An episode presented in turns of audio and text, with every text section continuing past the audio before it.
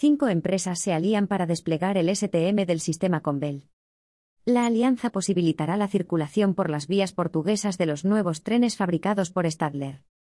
Cinco empresas del sector ferroviario han firmado un acuerdo de colaboración para implantar el módulo STM que hará compatibles los equipos del sistema Convel instalados en la infraestructura portuguesa con los equipos ETCS embarcados de los nuevos trenes. En concreto, las empresas que han firmado el acuerdo son Stadler, fabricante de los 22 nuevos trenes regionales de CP, de 16 locomotoras Euro 6000 de Medway, y de 4 locomotoras Euro 4001 también de Medway, Alpha Trains, propietaria de estas locomotoras, Medway, Critical Software, la desarrolladora del STM, y Thales España. En virtud de este acuerdo, Thales va a suministrar los equipos embarcados del sistema ETCS de los trenes fabricados por Stadler, mientras que Critical Software proporcionará el STM. Un módulo que podrá ser retirado cuando finalice la implementación del RTMS, permitiendo a los equipos de Thales interactuar directamente con las eurobalizas.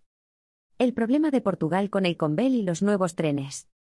Gracias a este acuerdo se facilita la puesta en marcha de nuevo material móvil en Portugal, que estaba lastrada por un problema de falta de equipos.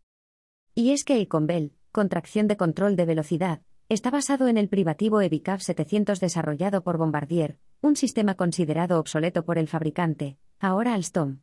Por lo tanto, ya no se fabrican equipos embarcados, y la patente impide que otro fabricante los suministre. El gobierno luso está preparando la migración al RTMS de toda la infraestructura dotada de Convel.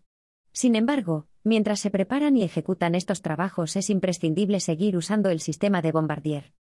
La solución es el desarrollo de un STM, módulo de transmisión específico por sus siglas en inglés, que permita que los equipos ETCS del tren puedan interactuar con las balizas de Convel. Un desarrollo que está realizando la consultora Critical Software.